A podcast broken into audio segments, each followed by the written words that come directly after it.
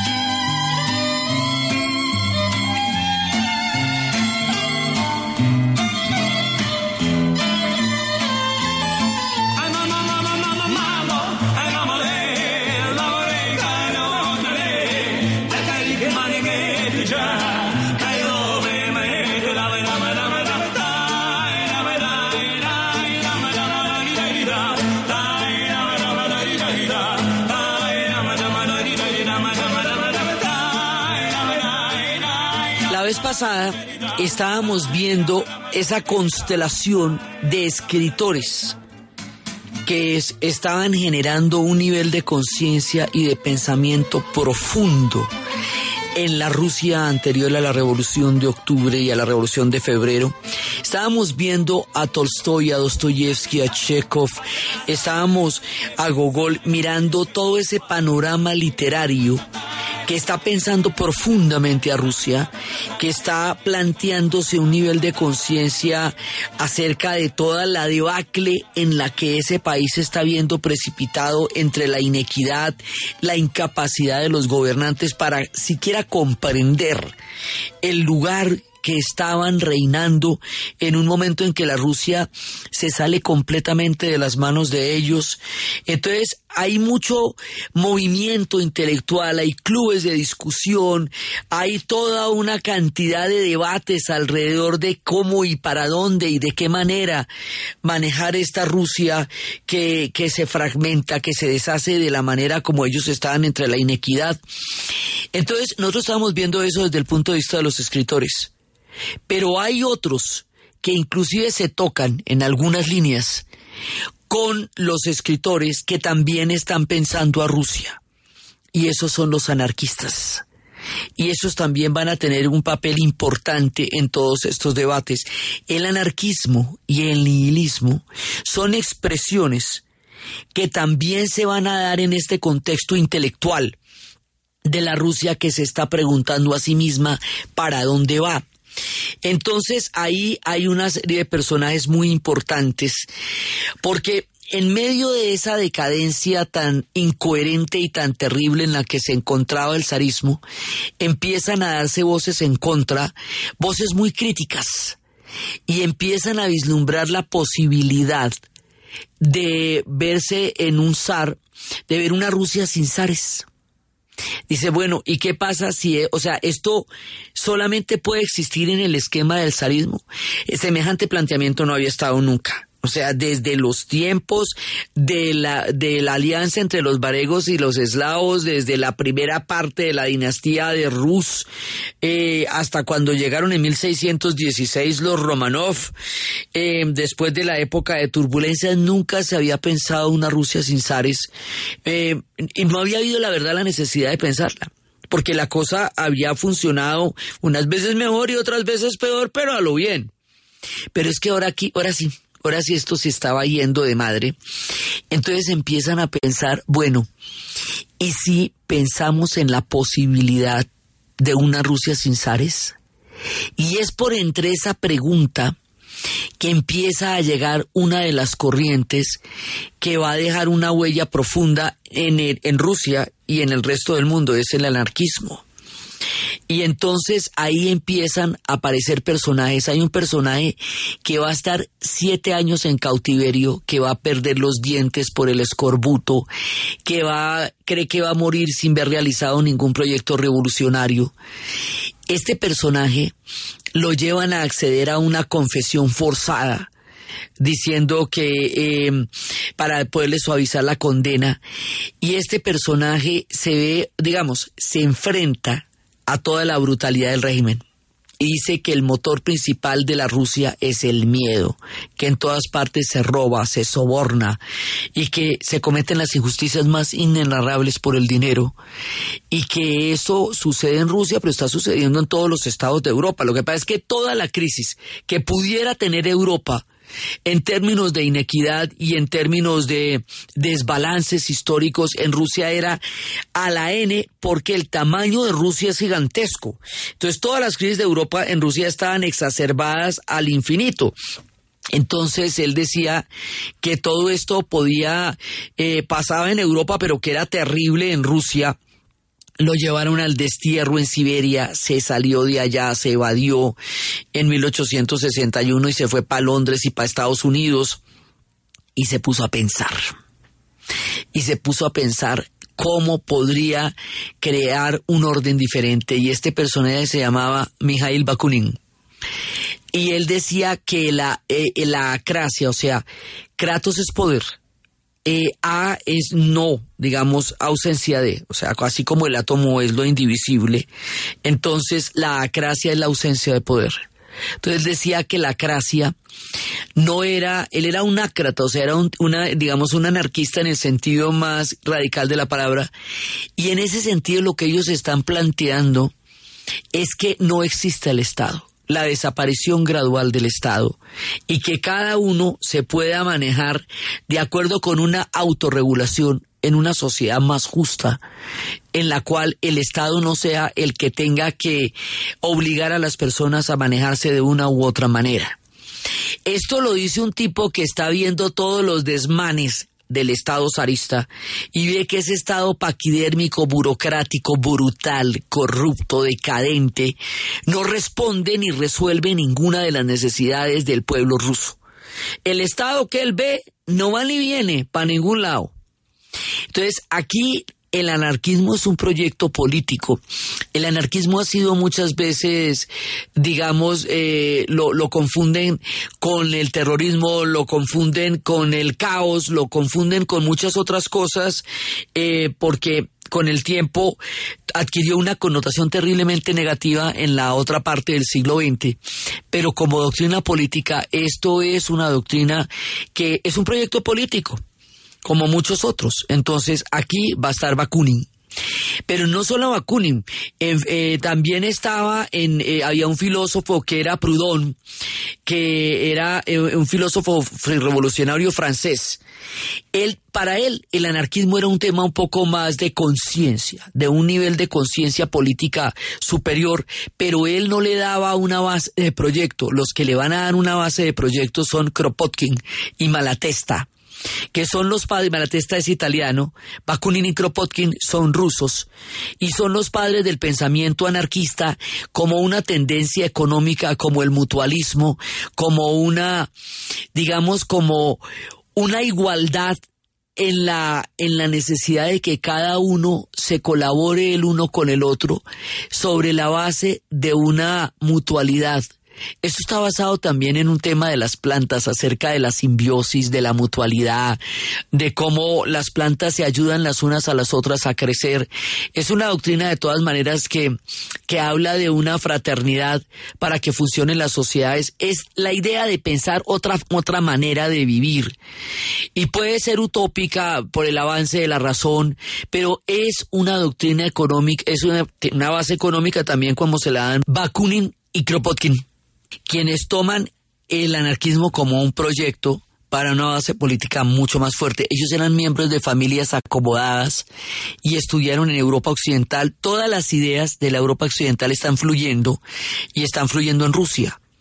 Entonces, Bakunin, que es de es hasta 1814 a 1876, él ve en el anarquismo un proyecto revolucionario y es un tipo que está metido en absolutamente todos los tropeles, donde quiera que vaya a haber un tropel, el hombre está.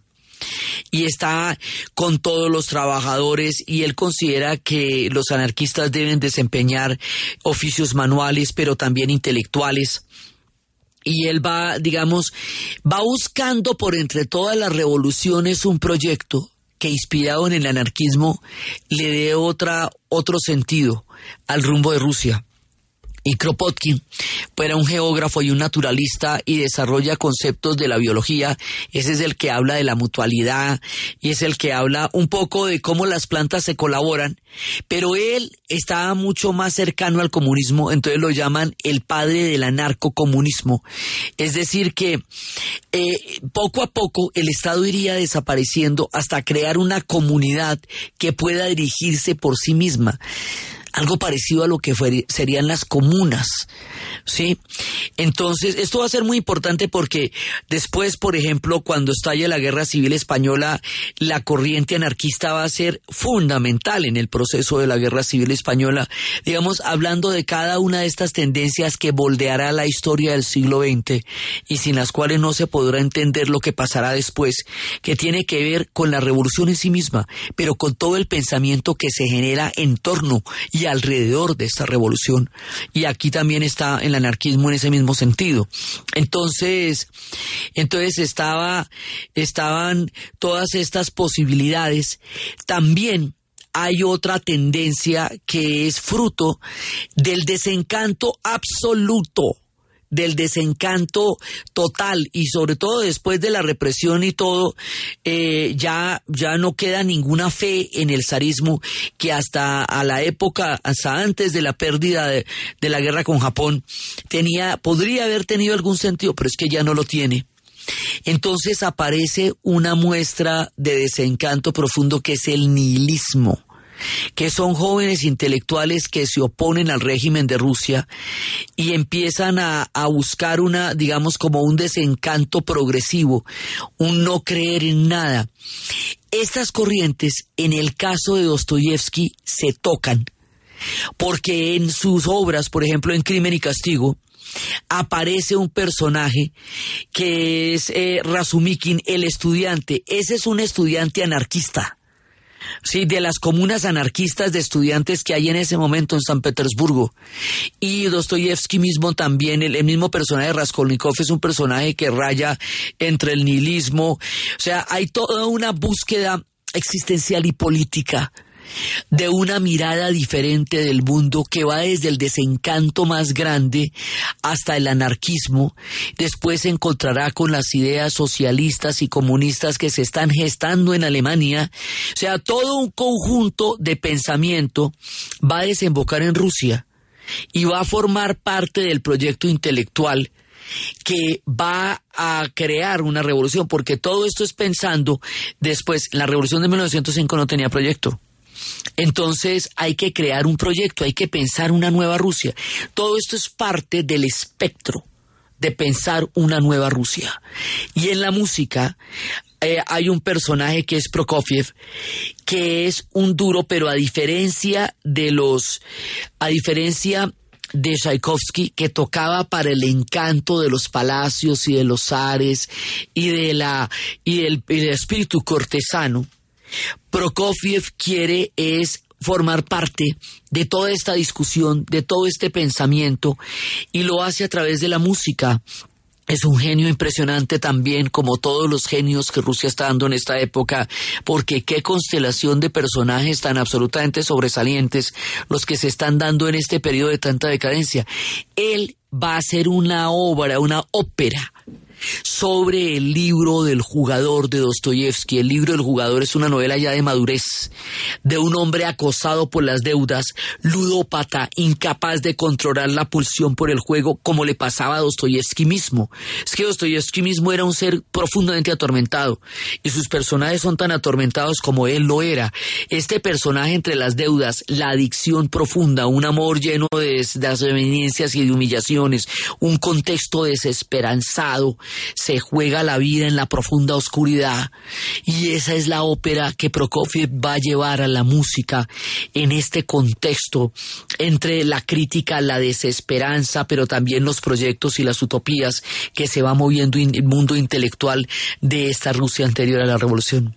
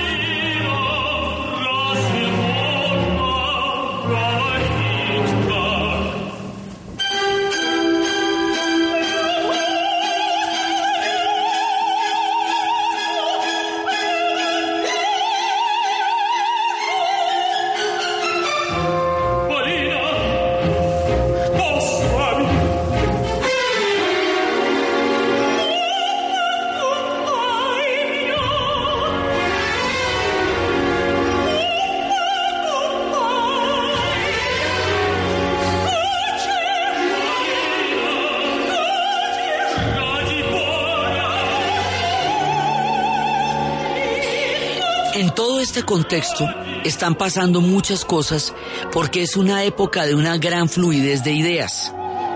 Entonces, como les digo, es, también se está generando todo el pensamiento socialista que luego se va a unir a todo este conjunto de pensamientos que se están dando desde la literatura, que se están dando desde la política, que se están dando desde la música, que se están dando desde el arte, porque se van a empezar a formar lo que después serán las grandes vanguardias.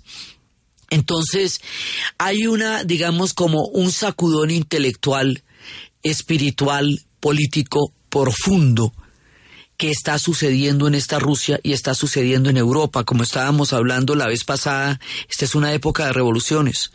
Entonces hay una remesón, como decir, de las placas tectónicas de la historia a esas finales del siglo XIX y comienzos del siglo XX, donde todo parece estremecerse entre las guerras balcánicas, la rebelión de la Pascua, el flujo de las ideas, las discusiones políticas, el nihilismo, el anarquismo, el comunismo, el socialismo, todo se está gestando como un abanico de posibilidades políticas.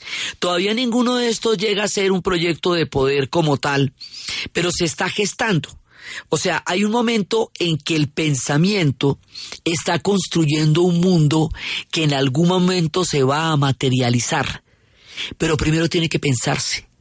Todo lo que va a ocurrir tiene que pensarse primero para poderlo materializar. Entonces, estamos en este periodo anterior donde se están dando una gran cantidad de, de diferentes tendencias y posibilidades acerca de qué puede pasar en Rusia. Entonces hay una actitud, digamos, como existencial, que es el nihilismo. Hay un pensamiento político, que es el anarquismo. Hay un desencanto profundo de lo que está pasando. Hay una conciencia social de la inequidad total. Y los ares no se enteran, pero que no se enteran. O sea, los manes estaban allá en su película, en sus palacios, y estaban allá montados, además, en un elemento esotérico que le va a dar un toque casi grotesco a, una drama, a un drama bizarro que contrasta profundamente con esta Rusia de la que estamos hablando. Y es el tema de la zarina con Rasputín. Este personaje que era una especie de brujo y que podía detener los ataques de hemofilia que padecía el zarevich, el único de los miembros varones de toda la familia Romanov, y que hacía que la zarina alemana ella, lo cual no ayudaba, estuviera totalmente sometida a las directrices de Rasputín y ella tuviera una influencia muy grande sobre Nicolás II, lo que hacía que Rasputín estuviera básicamente mandando la parada en una situación tan supremamente compleja y crítica como la que está atravesando Rusia en esa época. Entonces, esto no ayudaba porque le daba un toque más profundo a la decadencia y a la distancia infinita que veían ellos entre esos saberes flotando en un palacio que trataba de emular las cortes europeas y la Rusia prerevolucionaria que arde por todas partes en pensamientos, en ideas y en situaciones sociales críticas. Con esto nos vamos a la pausa.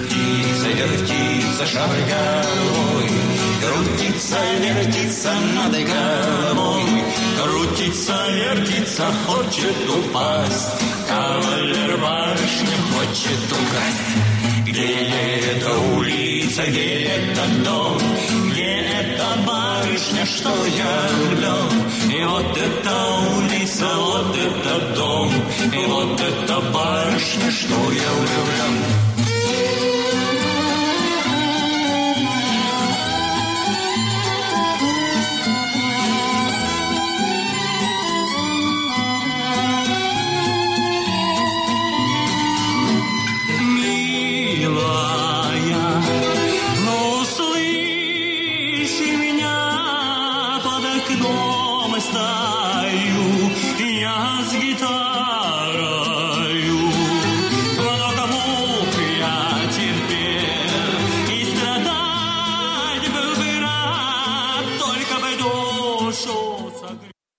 Apetifor, producto natural. Apetifor mejora tu apetito. Apetifor mejora el apetito en niños y adultos. Calidad Natural Freshly. En productos naturales la primera opción. En Caracol Radio. Son las 11 de la mañana y 31 minutos. ¿Punto naturista? Gracias. ¿Tiene Digestar Jalea con acción laxante, suave, blanda y placentera de Laboratorios Natural Freshly? Sí, señora. Tenemos la línea Natural Freshly. Digestar Cápsulas Forte y Digestar Fibra. Para otras afecciones, Apetifor, Venas Full, Gasof y Finacid. ¿Y Freshly Pause Cápsulas y Fibofor Fibra con probióticos? Naturalmente. Natural Freshly. Tratamientos científicos con productos naturales. En productos naturales, la primera opción. Con el sello del Instituto Farmacológico Botánico.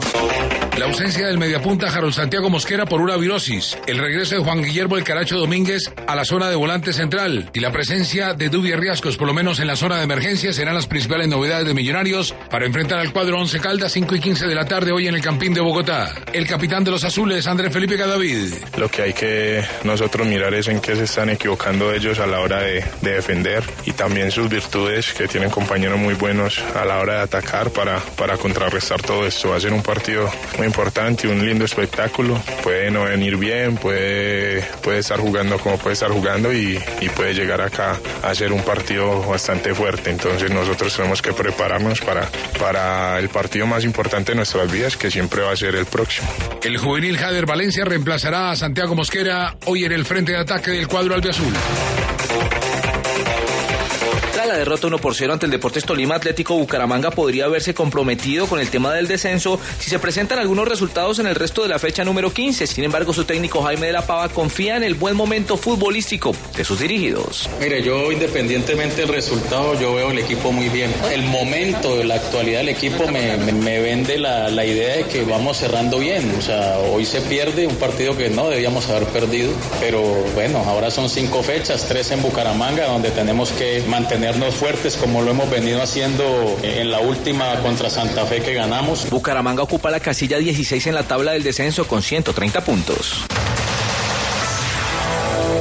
El dato. Por séptimo año consecutivo, el Guangzhou Evergrande se proclamó campeón de la Superliga China. El colombiano Jackson Martínez no ha podido disputar ni un minuto de la presente temporada debido a que continúa su recuperación tras la operación en un tobillo. usted? ¿Cómo durmió anoche? Comodísimo. Colchones comodísimos para dormir profundamente. Amigo asociado, JFK Cooperativa Financiera entregará 7.500 auxilios educativos, cada uno de 600 mil pesos. Uno de ellos puede ser para usted. Inscripciones hasta el 23 de diciembre de 2017. JFK Cooperativa Financiera. Un jugoso negocio. Todos ganamos. Vigilado Superintendencia Financiera de Colombia. Servientrega, logística oficial de la Selección Colombia, presenta la hora en Caracol Radio. En Caracol Radio. Son las 11 de la mañana y 35 minutos.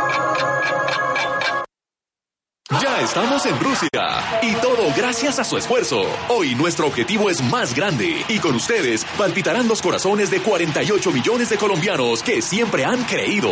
Gracias mi selección. Servientrega, logística oficial de la selección Colombia.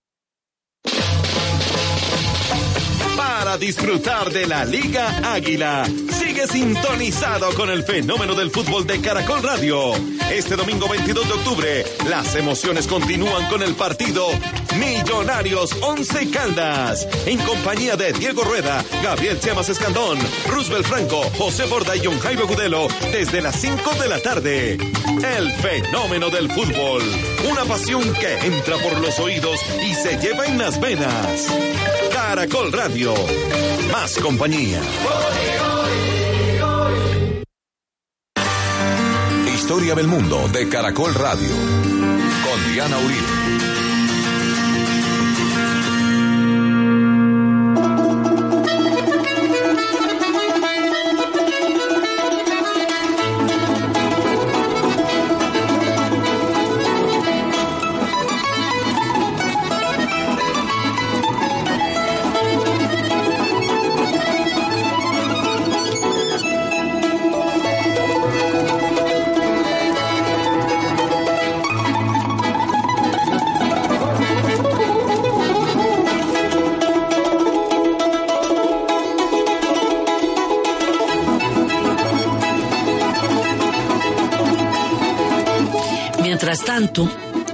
Zarismo había una despreocupación absoluta, el reality total de, de Rasputín y de la zarina y del entorno familiar y del picnic, o sea, ellos estaban en lo suyo y Rusia manga por hombro, pero entonces, aparte de esa profunda crisis, pasa que después de la revolución de 1905, Después de ese punto de no retorno, después de la respuesta sangrienta de ese domingo sangriento, al pedido del pueblo ruso de clemencia, el pueblo ruso se dirigió al zar como al padre que esa figura había representado desde el comienzo de la nación rusa. Y él le respondió como un represor que les echó encima a los cosacos cuando la gente había ido era a suplicarle. Lo que pasó en ese domingo era una súplica.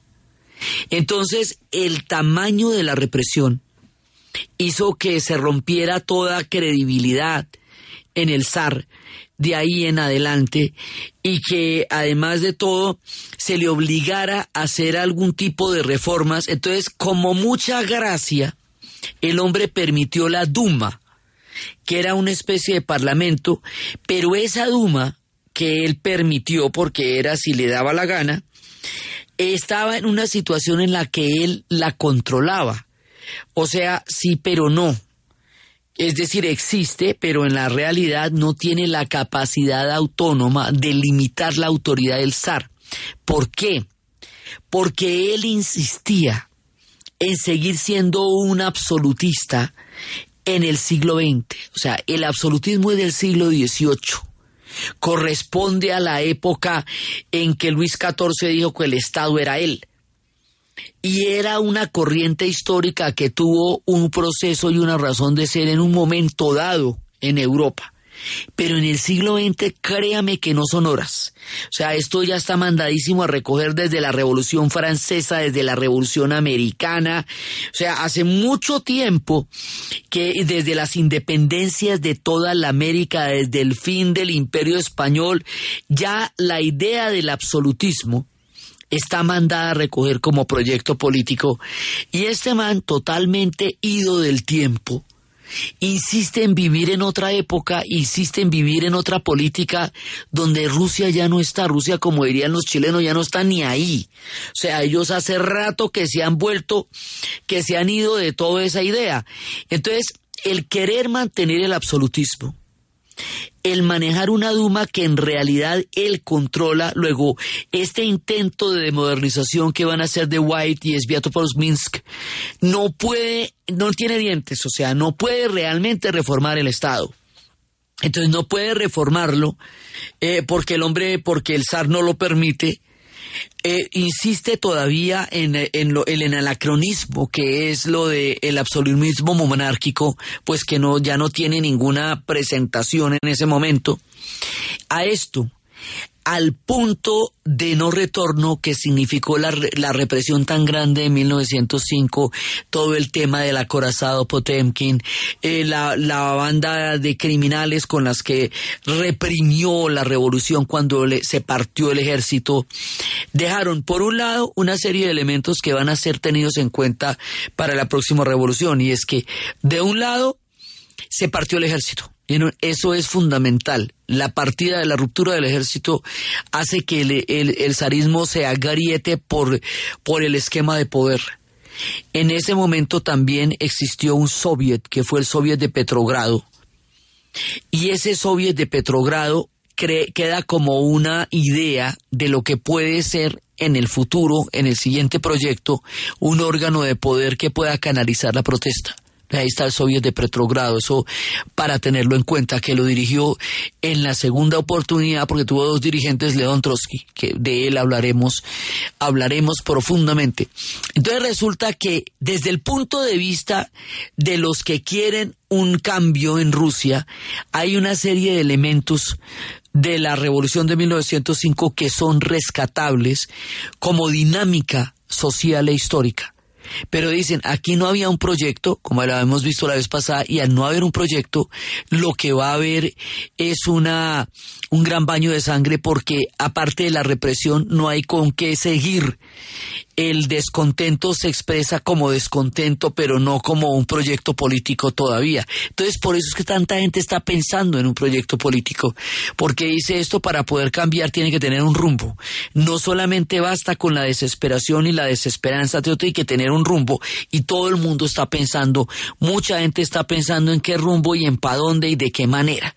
Eso hace que Trotsky se quede pensando a ver cómo le hace, que Lenin se quede pensando a ver cómo le hace, cuál es la vuelta que va a hacer para cuando se presente otra situación revolucionaria, porque se sabe que la crisis que estalló no se conjuró con la represión, sino apenas lo que hizo fue profundizarse y hacerse mucho, mucho más difícil.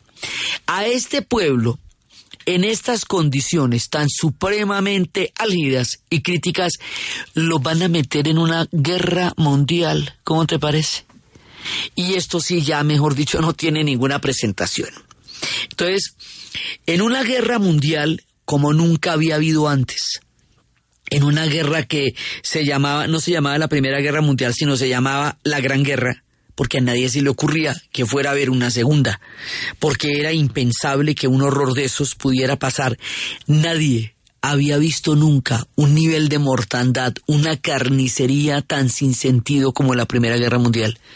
La Primera Guerra Mundial pone a todo el mundo a pensar de qué iba la civilización europea de qué se trataba la civilización europea, si habiéndose proclamado el nivel más enaltecido de cultura planetaria como lo proclamaron durante todo el siglo XIX con el colonialismo, y con el eurocentrismo exacerbado con el que conquistaron a miles de pueblos eh, bajo el esquema de que lo que ellos tenían era la civilización y lo que los otros tenían era la barbarie. Una civilización que tenía tanta autopropaganda de que ellos eran la civilización va y se suicida, es el suicidio de la razón en un sinsentido histórico, porque esa guerra entre más la estudia uno menos, menos sentido le encuentra. Historia del Mundo hizo 10 capítulos de la Primera Guerra Mundial con motivo de los 100 años de la Primera Guerra en el, en, en el 2014 Y en, el, en la serie de guerras mundiales también se habla de la primera y se va a hablar de la segunda. Por lo tanto, no nos vamos a meter en todas las honduras de la guerra, porque ya nos hemos metido detalladamente ahí, sino en lo que tiene que ver con Rusia. ¿Qué es lo que le pasa a Rusia? Primero, Rusia se mete por el sistema de alianzas. Rusia se mete por, eh, por Serbia porque después del asesinato del archiduque en el puente latino en Sarajevo, lo que va a considerar Austria es que Serbia fue, eso fue un atentado, un crimen de Estado, y le va a cobrar al Estado serbio el asesinato del archiduque, y el Estado serbio le entrega a las personas que cometieron el asesinato, pero Austria-Hungría no reconoce nada, sino que considera que Serbia es un Estado terrorista, que está simplemente albergando terroristas y va por Serbia y ataca a Serbia y la hubiera desaparecido del planeta realmente si no hubiera sido por la resistencia del, del rey viejito que dio una resistencia increíble y eventualmente ahí se va a meter Rusia, todo el tema eslavo lo va a meter allá, pero también se va a meter con Francia y más adelante va a entrar Inglaterra entonces, el sistema de alianzas hace que cualquier movimiento que se haga contra uno necesariamente se haga contra todos. Entonces el mismo sistema de alianzas va a hacer que Alemania apoye a Austria-Hungría y más adelante el Imperio Otomano entre a apoyar a Austria-Hungría después de haber sido enemigos acérrimos durante 600 años. Van a terminar del mismo bando y van a terminar sus días del mismo lado de la Primera Guerra Mundial. Entonces Rusia se mete a la guerra, se mete por todas las alianzas que tiene, y cuando se mete a la guerra, en la guerra le va terriblemente mal. Rusia no estaba preparada para un guerronón de esos. Ya en 1912 había habido una crisis en el momento en que en que la Bosnia-Herzegovina, que era parte del Imperio Otomano, va a quedar en manos del Imperio Austrohúngaro que termina anexionándola después de que había dicho que la iba a tomar, digamos, como si se la fueran a prestar, pero se la anexaron. Entonces ahí, ahí se sucedió una crisis, pero Rusia no tiene con qué meterse en esta guerra. Ha perdido toda la flota en Puerto Arturo. Está totalmente desorganizada en términos sociales, políticos y militares. Entonces, eso se le va a notar. Se le va a notar porque una vez que se mete en la guerra va a sufrir una gran cantidad de derrotas. Y además es una guerra que en las circunstancias en las que está el pueblo ruso, ¿qué tiene que ver el pueblo con esta guerra? ¿Por qué habrían de meterse ellos en esta guerra? Los socialistas en su momento decían que esta era una guerra de imperios, que nada beneficiaba a los pueblos, que los pueblos quedarían iguales de, de hambrientos y de, y de desposeídos, ganara quien ganara, porque los que se estaban agarrando eran los gobernantes y las casas dinásticas que tanto había intentado eh, Victoria evitar, cazando a todos entre primos, pero en, en, lugar de hacer una comida familiar hicieron una guerra mundial y acabaron con Europa. Entonces, en principio, para el pueblo ruso, que se está muriendo de hambre, y que está suplicando un mendrugo de pan. La respuesta es la represión de 1905 y la participación en la Primera Guerra Mundial. A ver, dígame pues usted cómo vamos a hacer con eso. Entonces ellos no están preparados tampoco y además esto les va a generar una cantidad de derrotas. La Primera Guerra Mundial va a generar una crisis muy profunda en el pensamiento europeo y esa crisis la van a expresar las vanguardias artísticas, como lo veremos porque las vanguardias son las que entienden el tamaño del sinsentido, que fue la Primera Guerra Mundial. Es el arte el que puede nombrar lo que no tiene nombre, que fue todo lo que pasó allá. Entonces, meten a los rusos ahí en agosto de 1914. Entra Rusia y va a estar ahí hasta marzo de 1918 con un tratado que los va a sacar de la guerra. Pero para salir de la guerra va a tocar hacer una revolución. Entonces, metidos en la guerra, ellos están viviendo una situación insostenible y es tal el nivel de corrupción. Ellos empiezan a sentir derrotas terribles, van a ser derrotados en Prusia Oriental, donde de entradita, perdieron 100 mil hombres. 100 mil hombres que se fueron por nada, porque dígame ellos qué tienen que estar haciendo ahí. Y entonces, en, al comienzo de 1915 logran algunos avances en el sector austrohúngaro. El sector austrohúngaro también va a caer y se van a desencadenar eh, ofensivas y esto va a hacer que haya una retirada de verano, donde la famosa retirada de verano donde los rusos perdieron territorios polacos, lituanos y parte de los bielorrusios. Entonces, en ese momento Rusia está amarrada a, la, a los tratados de los sistemas de alianza de la Entente. Y entonces la Entente como tal, o sea, lo que era Francia y, e Inglaterra, eh, estaban preparándose y estaban metidos ahí, pero los rusos estaban en una desventaja muy grande con respecto a estos. ¿Y qué es lo que va a pasar? Ellos van a quedar derrotados una y otra vez. Y empiezan los fríos y empiezan los inviernos. Esta guerra no tiene sentido para nadie esta guerra va a ser criminal con los soldados porque los generales van a mandar a miles y miles y miles de hombres a la muerte sin ninguna consideración, jóvenes, toda la...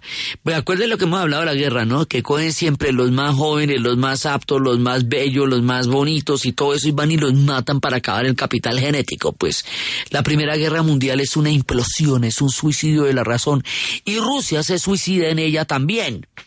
Entonces va pasando que el nivel de corrupción que hay entre los suministros hace que la gente en las ciudades se esté muriendo de hambre como lo hemos reseñado en los campos y en las ciudades, los rusos mueren de hambre.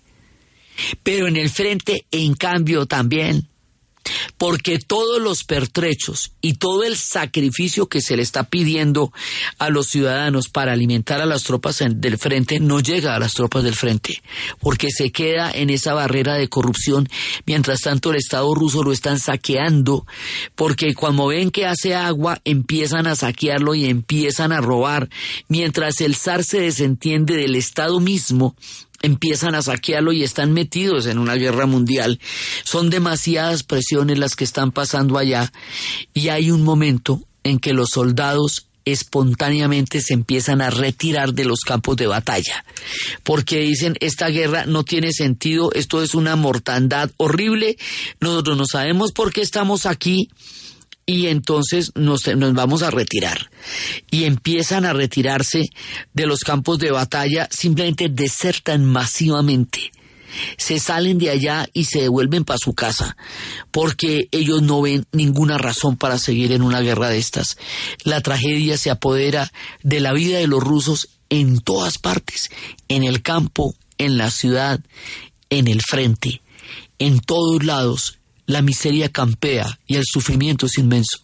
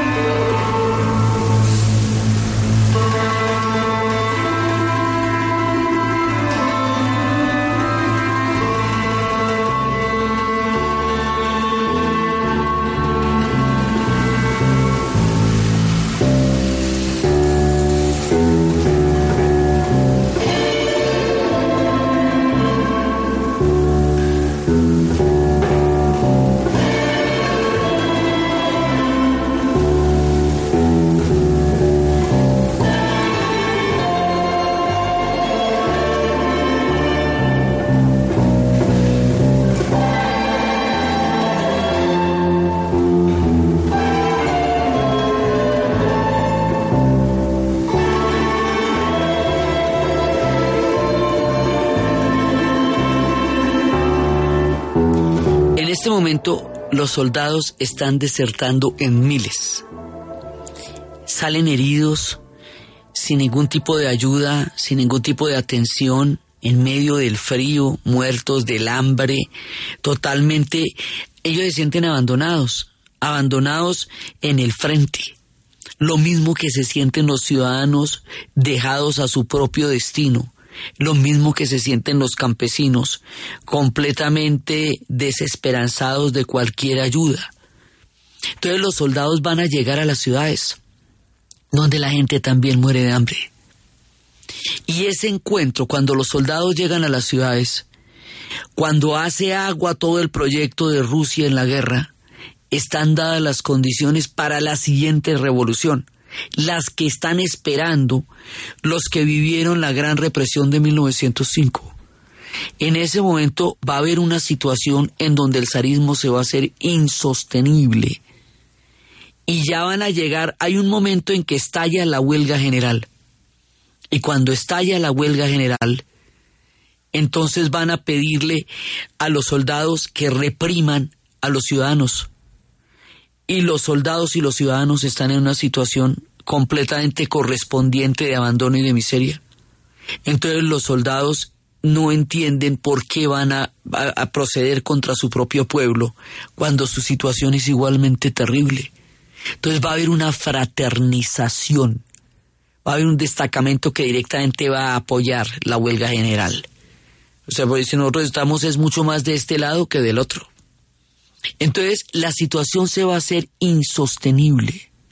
Y esa situación insostenible va a llevar a la abdicación del zar. Y el zar abdica cuando ya no tiene ninguna posibilidad de mantenerse en el poder. Cuando ha hecho agua todo el proyecto zarista, él abdica. Y abdica en favor de su hermano Miguel, que es una casualidad histórica porque el primer zar en 1616 era Miguel, se llamaba Miguel Romanov, y el último que va a durar por ahí 24 horas se va a llamar Miguel Romanov también. Nicolás II, abdicado, Nicolás II se probó incapaz desde todo punto de vista de manejar la situación, ni de comprenderla, ni de poderla eh, transformar, nada. Decíamos que era una tragedia que, habiendo tenido gobernantes tan capaces y de la talla de lo que fue Pedro el Grande o Catalina o Alejandro, hubieran tenido semejante persona tan incapaz en ese momento. tienen el hombre más eh, incapaz de manejar la situación en el momento que la situación es más grave. Entonces se le sale de las manos. Eh, el reality se pincha como una burbuja y los huevos Fabergé se van a romper. Porque el día de la Pascua y el picnic de la familia Romanov y todo ese estado palaciego, en algún momento se encuentra con la situación de Rusia. Y cuando se encuentra con la situación de Rusia ya va a caer el zarismo, ya no hay a quien suplicarle, ya no hay cómo preguntarle. Entonces abdica. Aquí va a pasar la revolución de febrero, la primera parte de la revolución rusa la abdicación del zar y la fórmula de un gobierno provisional.